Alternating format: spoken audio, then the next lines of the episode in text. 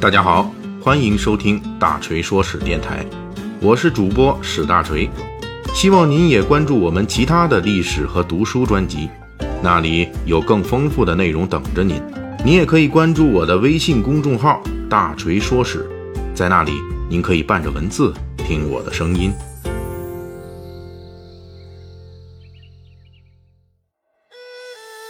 《水浒传》身居名著之列，其突出特点就是比较真实的反映了北宋末年的市井百态。上一期《水浒细节解密》，大锤给列位读者听友讲述的是《水浒传》中记载的赘婿，也就是这倒插门的女婿生存的状态，在宋代得到了重大改善。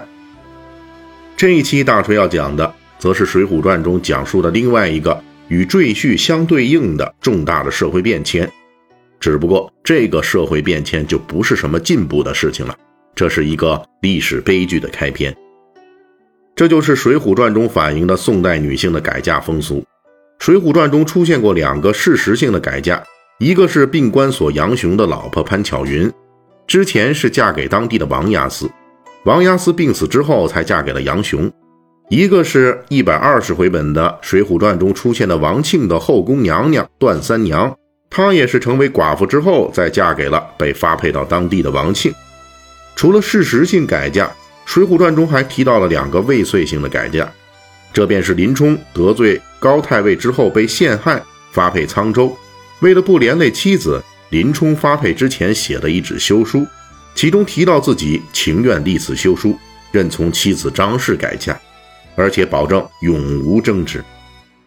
林冲的这句认从改嫁。在后来宋江怒杀阎婆惜的情节中再次出现过。阎婆惜捡到宋江装有勾结梁山信件的招文袋之后，威胁宋江，提出的条件之一就是要宋江写一纸休书，任他改嫁张三张文远，而且保证以后不再追究此事。在一百二十回本《水浒传》中，王庆因为勾引权臣蔡京的孙媳妇，同时也是童贯的义女焦秀。被蔡京、童贯打击报复，结果发配陕州。在发配之前，王庆的岳父赶来要求王庆写休书，也是要王庆写一句认从改嫁。《水浒传》在叙述这些情节的时候是非常平淡的，既没有评论，也没有作为故事情节的重要关节。因此，后世学者推断，《水浒传》在描写北宋末年妇女改嫁一事时，态度是非常平和的。而且，《水浒传》中还忠实地展现出了北宋末年改嫁风俗的一些特征，比如说杨雄娶潘巧云，通过书中描写潘巧云父亲卖肉做生意，潘巧云在家里可以自由祭奠前夫王押司等情节，我们还可以大致推断出潘巧云在王押司死后很可能是继承了一部分财产，而且这部分财产也可以跟着他改嫁，他一直拥有这部分财产的支配权。这些不起眼的细节非常符合两宋时期妇女改嫁风俗的历史事实。这种对女性改嫁比较宽容的世风，在北宋时代是很平常的事情。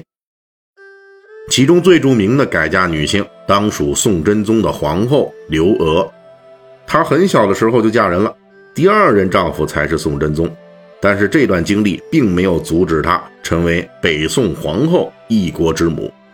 在后来的宋仁宗时代。刘娥又以摄政皇太后的身份权倾一时，是穿着当时只有皇上才能穿的龙袍做金銮殿的女强人。她也是后世戏剧故事《狸猫换太子》中的刘妃的原型。在南宋前期成书的笔记小说《夷坚志》中，也提到过不少改嫁的故事。其中最邪门的一个是张五姑改嫁。这张五姑嫁给了一个生性懦弱的董秀才。董秀才不仅懦弱，而且没什么本事。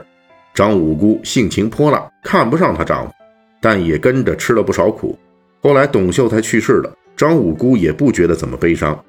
丈夫死的第二年，就筹划着改嫁。就在这个时候，张五姑莫名其妙就生了病，家里请巫医来治。巫医一顿做法之后，灵魂附体，开口说话。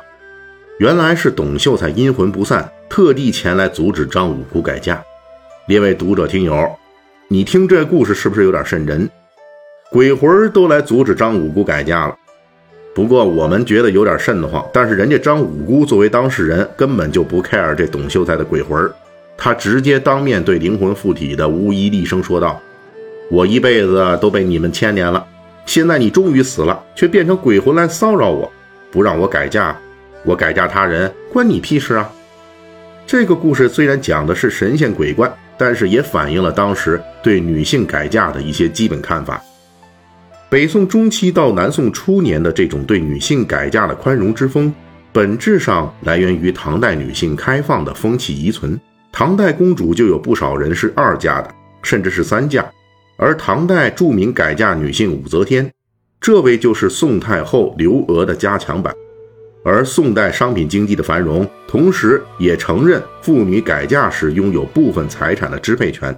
这也导致了再嫁现象的增加。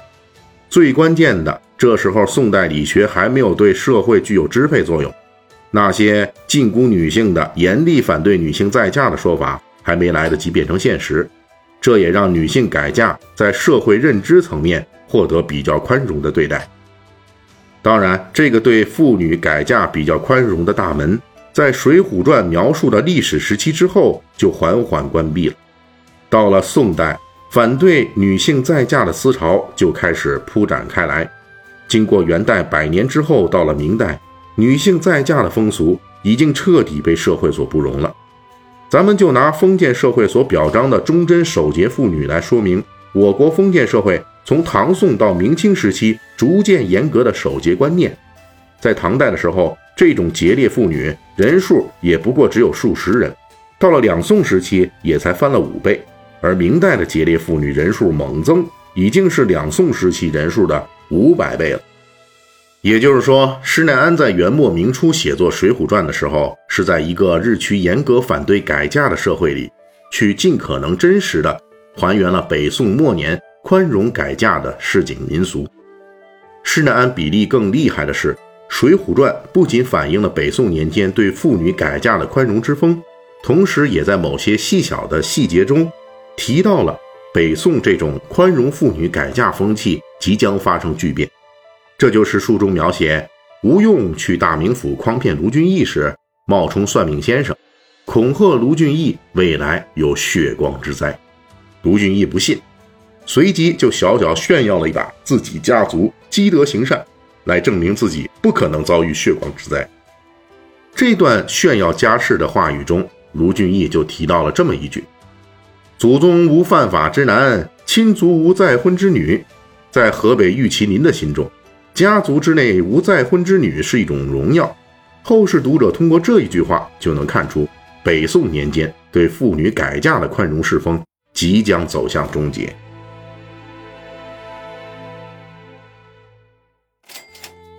感谢大家的收听和对大锤一如既往的厚爱。如果您手头富裕呢，可以给我打个赏，咱一亿不嫌多，十万不嫌少，好让大锤早日实现人生的小目标。